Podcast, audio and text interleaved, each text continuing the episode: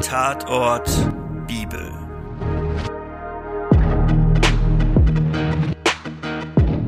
Hallo und herzlich willkommen zur dritten Folge von Tatort Bibel, ein Krimi-Podcast. Wir erzählen biblische Kriminalfälle in einer modernen Version. Experten beantworten spannende juristische und theologische Fragen dazu. Um welchen biblischen Text es sich handelt, erfahrt ihr am Ende der Folge. Mein Name ist Birgit Görmann und ich bin Diakonin in Rosenheim. Der Titel dieser Folge lautet Geschäftsgeheimnis. Hören wir gleich in den Fall um Henning Mank rein. Hey Henning, äh, hast du mal kurz Zeit? Wir müssten dringend reden. Du, nur kurz, ich muss gleich in eine Besprechung. Was gibt es denn? Du solltest vorsichtiger sein und deine Geschäfte hier endlich in Ordnung bringen. Dringend. Nick kommt übermorgen aus New York. Was meinst du? Was denn in Ordnung bringen? Bei mir ist alles geregelt. Hör mal, ich bin täglich im Gespräch mit unseren größten Kunden. Meinst du wirklich, ich krieg nicht mit, was hier läuft? Da bin ich echt nicht die Einzige. Ich habe nichts gesagt, aber ich werde dich sicher auch nicht decken. Nick ahnt was. Deswegen kommt er auch her. Der will das klären. Du kannst doch nicht ernsthaft gedacht haben, dass das überhaupt nicht auffällt.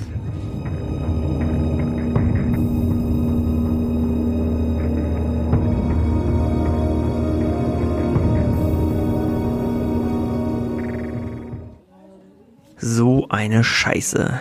Wie hat er das nur rausgekriegt? War das so offensichtlich? Naja, aber Nick hat's ja praktisch drauf angelegt, so einfach war das. Was mache ich jetzt? Ich muss hier weg. Auf keinen Fall gehe ich in den Knast. Aber erstmal nichts anmerken lassen. Schön bis Mittag durchziehen und dann die Nachmittagstermine verschieben. Ich muss mich erstmal absichern. Das Konto in Bern hat sich auf jeden Fall schon mal gelohnt. Nach dem Meeting rufe ich direkt meinen Bankberater an. Ja, und dann, dann muss ich einen Flug buchen. Jetzt habe ich ja noch die Gelegenheit, meinen Abgang zu regeln. Hätte ich gar nicht erwartet, dass Carrie mich vorwarnt. Zum Glück. Jetzt muss ich erstmal weg. Aber wohin und wie geht's dann weiter?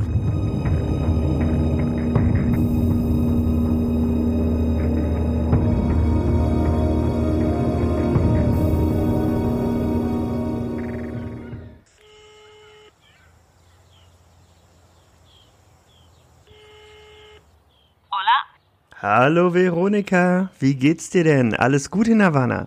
Henning! Mensch, ich habe deine Nummer gar nicht mehr erkannt. Naja, ich habe von dir persönlich ja auch schon lang nichts mehr gehört. Sonst melden sich ja immer nur deine Leute. Du, ich war gerade dabei, die letzte Zahlung anzuweisen, wenn du deshalb anrufst. Wir hatten hier in der Firma kurzfristig einen kleinen Engpass, aber jetzt passt schon wieder, es läuft. Das freut mich zu hören. Du, tatsächlich rufe ich genau deswegen an. Ich würde dir gern einen kleinen Deal vorschlagen, falls du Interesse hast. Ich höre. Wir arbeiten jetzt schon so lang zusammen. Hat doch immer alles wunderbar geklappt, oder? Ich würde gern einen kleinen Ausflug nach Havanna machen. Eine Auszeit, wenn du so willst. Ein bisschen entspannen und, naja, sozusagen abtauchen. Im Gegenzug würde ich dir nachträglich noch 50% Nachlass auf die letzte Lieferung geben. Ich kann das heute noch verändern. Das machen wir öfter, wenn wir mit Kunden nachverhandeln. Was denkst du? Das klingt sehr gut. Eine Hand wäscht die andere, wie es immer ist. Ich würde dann hier alles vor Ort organisieren und das Ganze vermutlich so schnell wie möglich, gell? Aber ja, kein Problem kriege ich hin. Bis morgen Abend ist dann alles geregelt. Kannst dich drauf verlassen.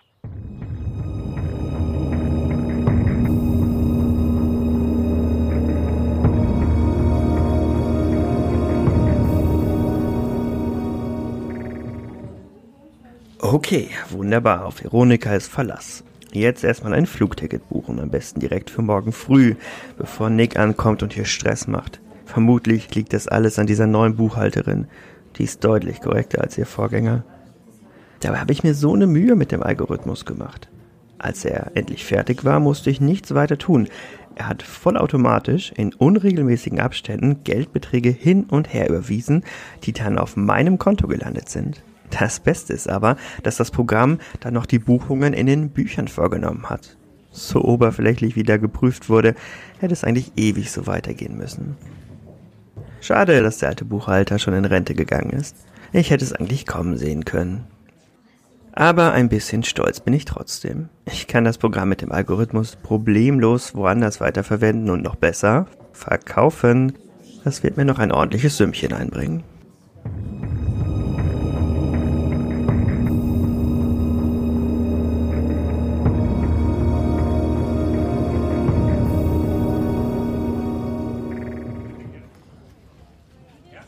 Hey Carrie, ich bin für heute weg und morgen nehme ich einen Tag frei.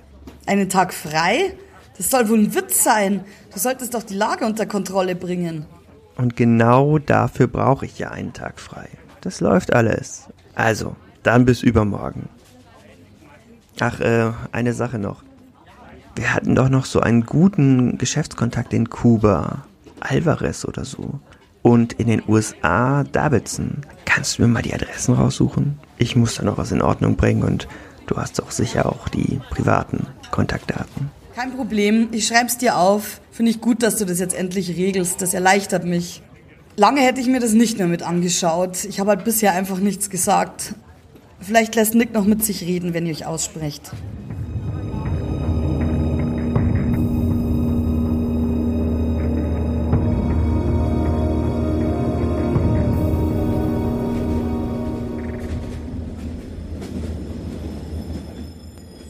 Das klappt ja alles wie am Schnürchen. Ich kann es gar nicht fassen, wie einfach das alles ist. Bei Alvarez konnte ich mit meinem Angebot direkt punkten. Nur ein paar Klicks und schon bekommt er doppelt so viele Sonarpaneele für den Preis geliefert. Bis sie das merken, bin ich längst weg. Das war ein Kinderspiel. Und so ist es eine ganz hervorragende Perspektive. Veronika sorgt für meinen Unterschlupf in Havanna und in zwei Monaten geht's weiter nach Trinidad zu Alvarez. Mit seinen Kontakten alles kein Problem. Und mit einem neuen Pass geht es dann in ein oder zwei Jahren weiter nach New York. Davidson hat nicht lang gefackelt. Was ist schon die Beschaffung einer neuen Identität, wenn er dafür fast 100.000 spart? Ich bin sicher, dass sich in den USA grandiose Möglichkeiten ergeben werden. Bis Nick checkt, was da gelaufen ist, schlürfe ich schon lange Mojitos und entspanne in der Sonne. Ich würde so gern sein Gesicht sehen, wenn er das ganze Ausmaß der Aktion verstanden hat. Hammer. Ich bin echt genial. Das Geld ist auch schon nach Havanna transferiert. Es lebe die Digitalisierung. Es wird ein ganz neuer Anfang. Schade lediglich, dass ich nur mit zwei Koffern reisen darf. Manches will ich gar nicht zurücklassen.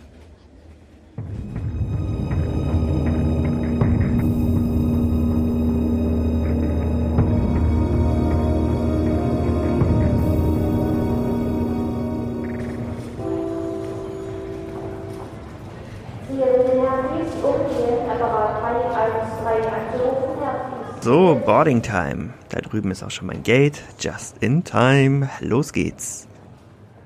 Hey, du Arsch, pass doch auf. Du hast mir vollkommen meine Schuhe ruiniert. Die sind handgenäht. Oh, oh. Äh, Nick, du bist es. Äh, du hier. Äh, sorry, ich, ich hab dich nicht gesehen. Ich, ich hab nicht richtig hingeschaut.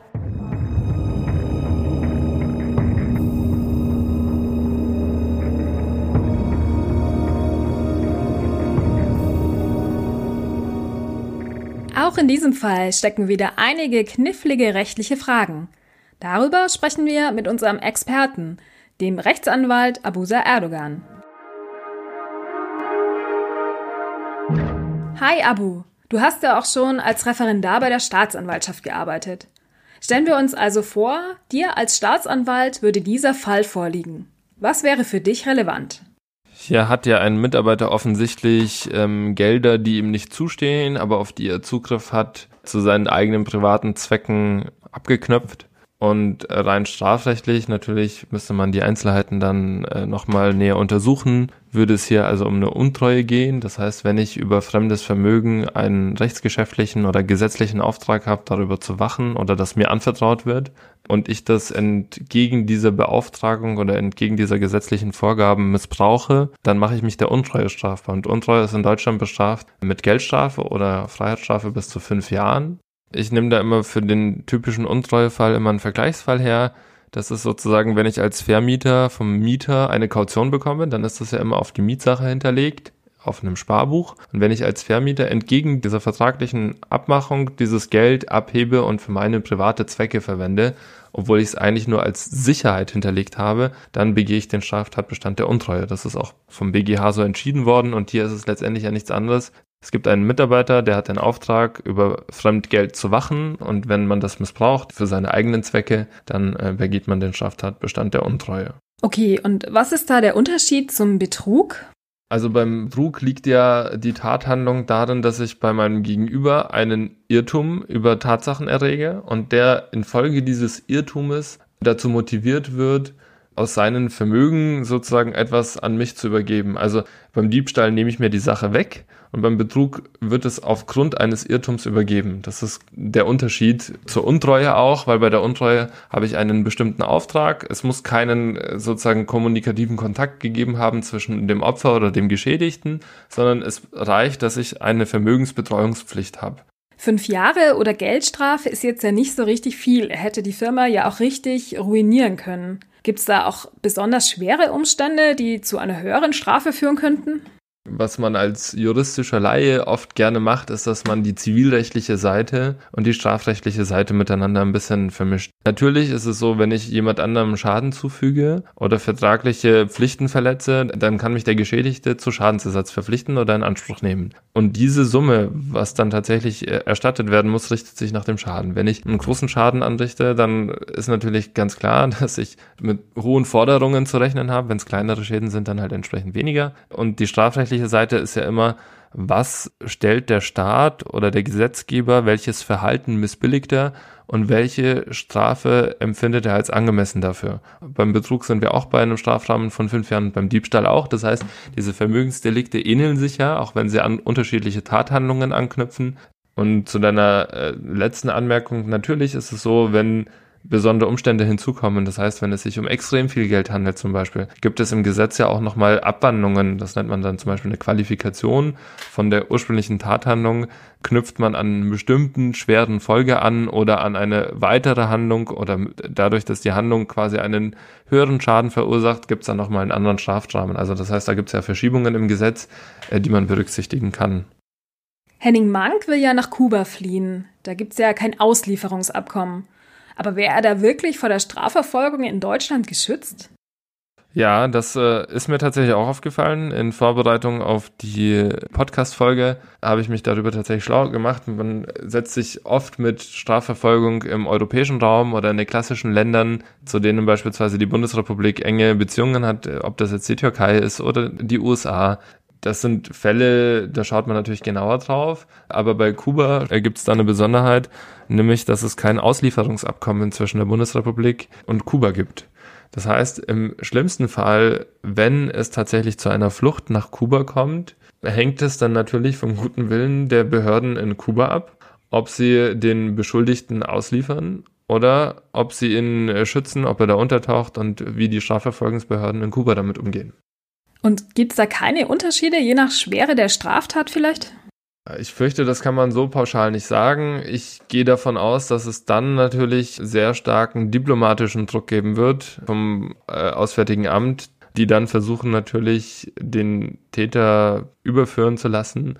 Aber auf der Basis des Völkerrechts gibt es zwischen der Bundesrepublik Deutschland und Kuba eben kein Auslieferungsabkommen. Wenn Kuba jetzt nicht gerade das Traumland ist und man aber trotzdem auf der Flucht vor dem Gesetz ist, wo könnte man denn dann sonst noch hin? Naja, ich möchte ja nicht potenzielle Täter äh, auf Möglichkeiten der Flucht äh, hinweisen, aber ich denke, wenn man da ein bisschen recherchiert, äh, findet man einige Staaten, mit denen es noch kein Auslieferungsabkommen gibt. Aber man muss auch sagen, in meiner Zeit als Referendar am Landgericht Traunstein und dann bei der Staatsanwaltschaft haben mir natürlich erfahrene Staatsanwälte berichtet, dass ähm, das Netz an Auslieferungsabkommen oder an bilateralen Abkommen zu anderen Staaten immer besser wird. Äh, also während man die Situation von vor 30 Jahren vergleicht mit heute, ist es wohl schon so, äh, dass man in Ländern, die man gar nicht denken würde, mittlerweile Abkommen hat, ähm, die bei der Strafverfolgung dann auch behilflich sind. Da geht es dann nicht nur darum, dass jemand ausgeliefert wird, sondern auch, dass man sich dort Amtshilfe holt, äh, die dann Zeugen befragen können oder Beweise erheben können und so weiter. Super, vielen lieben Dank für deine Auskunft, Abu. Hallo Claudia. Heute wagen wir uns ja zum ersten Mal ins Neue Testament vor und dann direkt zu einem Gleichnis. Jesus erzählt also eine Geschichte, um etwas anderes zu erklären. Worum geht es eigentlich in diesem Gleichnis? Ja, das ist die Geschichte vom ungerechten Verwalter. Das Publikum, zu dem Jesus hier spricht, sind die Jünger. Im Kapitel davor waren es die Pharisäer, aber die kommen direkt nach dieser kurzen Geschichte auch wieder dazu. Und diese Geschichte gibt es überhaupt nur bei Lukas. Das ist ein sogenanntes lukanisches Sondergut. Es ist eine Parabel und hat vier ganz kurze Szenen, in der ersten erfährt ein reicher Mann davon, dass sein Verwalter ihn betrügt und lässt ihn zu sich kommen und sagt, lege mir Rechenschaft ab über deine Verwaltung, denn du kannst nicht länger Verwalter sein.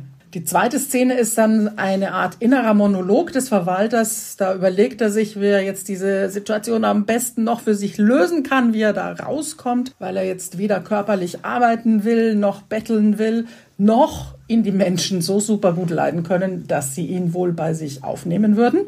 In der dritten Szene präsentiert er dann die Lösung, die er sich überlegt hat. Er lässt die Schuldner seines Arbeitgebers zu sich kommen und lässt sie schnell die Schuldscheine neu schreiben. In dieser Geschichte passiert überhaupt alles wahnsinnig schnell. Und die sollen also statt 100 Sack Weizen nur noch 80 draufschreiben oder statt 100 Fass Öl nur noch 50. Und dann die Schlussszene, die ist ganz kurz. Und der Herr lobte den ungerechten Verwalter, weil er klug gehandelt hatte. Und damit ist die Parabel eigentlich zu Ende. Die ist schwer zu verstehen. Und deshalb liefern die nächsten Verse, die erst später zu diesem Text dazugekommen sind, auch gleich nochmal eine Deutung. Denn äh, der zweite Teil von Vers 8 sagt, denn die Kinder dieser Welt sind unter ihresgleichen klüger als die Kinder des Lichts. Da wird einmal von zwei Welten gesprochen. Das ist ein ganz typisches Motiv. Diese Welt und die kommende Welt, eben die Welt des Lichts. Und hier wird so viel gesagt wie, die Heiden sind manchmal einfach ein bisschen schlauer als die Christen. Und dann ist da noch der Vers 9 angehängt. Das war wahrscheinlich mal der Kommentar zu einer ganz anderen Erzählung, hat hier aber gut gepasst und dann hat man das da einfach noch dran gehängt. Und ja, die Aussage von Vers 9 könnte man jetzt so übersetzen wie Christus lädt uns dazu ein, uns mit Hilfe von materiellen Gütern Freunde zu machen in dieser Welt hier und dafür verspricht er uns dann geistige Güter im Jenseits. Das Gleichnis vom ungerechten Verwalter widerspricht ja schon deutlich unserem Verständnis von Ethik. Und tatsächlich wurde ja auch jahrhundertelang immer mal wieder versucht, es so hinzubiegen, als ob der Verwalter es in Wirklichkeit gut meint. Warum erzählt Jesus denn nun dieses seltsame Gleichnis? Ja, dieses Gleichnis, das äh, stellt ja erstmal unser Verständnis für Ethik auf den Kopf. Und da ist die Frage, warum lässt der Lukas seinen Jesus dieses Gleichnis überhaupt erzählen? Und da kann man sagen, das ist ganz typisch für Lukas. Lukas schockiert gerne die Zuhörer, die Leser. Er erzählt von ganz unwürdigen Handlungen, um einen anderen Aspekt, der ihm wichtig ist, ganz besonders deutlich rauskommen zu lassen, den Skandal der Gerechtigkeit Gottes. Also die Fehler des Verwalters sind wirklich schwere Fehler. Er betrügt seinen Arbeitgeber, den reichen Mann, und dann fälscht er auch noch die Dokumente, beziehungsweise lässt sie durch die Schuldner fälschen, nur damit er seinen Kopf irgendwie aus der Schlinge ziehen kann. Und damit hat er sich selbst entlarvt als einen Sohn dieser Welt. Und deshalb staunt man über die Reaktion seines Herrn, der ihn dann lobt, nur noch umso mehr. Man hat sich auch mal überlegt, ob man dem Verwalter zugute halten könnte, dass er vielleicht bei der Änderung oder Fälschung der Schuldseine ja quasi auf seinen Anteil, auf seine Provision verzichtet hat. Das war in der Antike wohl eine übliche Vorgehensweise, dass Zöllner oder Verwalter von dem lebten, was sie mehr einnahmen, als ihr Auftrag war. Das gibt dem Ganzen ein bisschen einen versöhnlichen Touch, aber mich überzeugt diese Deutung nicht besonders, muss ich sagen. Okay, und wenn du einen Impuls für unser Leben daraus ableiten würdest, wie würde der denn dann lauten? Also wenn ich jetzt über diesen Text predigen müsste, müsste ich mir auch überlegen, welchen Aspekt greife ich heraus, welchen Impuls für unser Leben würde ich da rausziehen. Und ich würde jetzt da vermutlich nochmal auf was anderes gehen. Erst nämlich den Aspekt der Gemeinschaft von Menschen. Also erst waren dem Verwalter die Menschen ja eigentlich herzlich egal. Aber dann hat er mit sehr großer Selbsterkenntnis festgestellt, dass er absolut ins Bodenlose und ins Nichts fallen wird, wenn er seinen Job verliert, weil er eben ein Betrüger ist. Und da hat er, wenn auch über Geld, noch ganz schnell versucht, ja, so ein bisschen sich lieb Kind zu machen oder sich anzubiedern. Aber er hat auf jeden Fall Gemeinschaft mit den anderen Menschen wieder hergestellt. Er hat sich in diese Gesellschaft wieder selbst hineingestellt und wollte da wieder aufgenommen werden. Und dann würde ich vermutlich noch den Aspekt herausgreifen, zu sagen, ja, Gott vergibt auch die absurdesten und die widerlichsten Fehler und nicht zuletzt könnte man anhand dieser Parabel auch überlegen, welche Funktion hat Geld eigentlich im Leben von Christinnen und Christen? Vielen Dank dir. Das war unsere dritte Folge. Wenn ihr die biblische Geschichte gerne nachlesen möchtet, findet ihr sie im Evangelium des Lukas im 16. Kapitel. Der Kriminalfall wurde von Jennifer Breetz, Susanna Tieck und Marcel Görmann gesprochen. Wir freuen uns, wenn ihr nächstes Mal wieder dabei seid.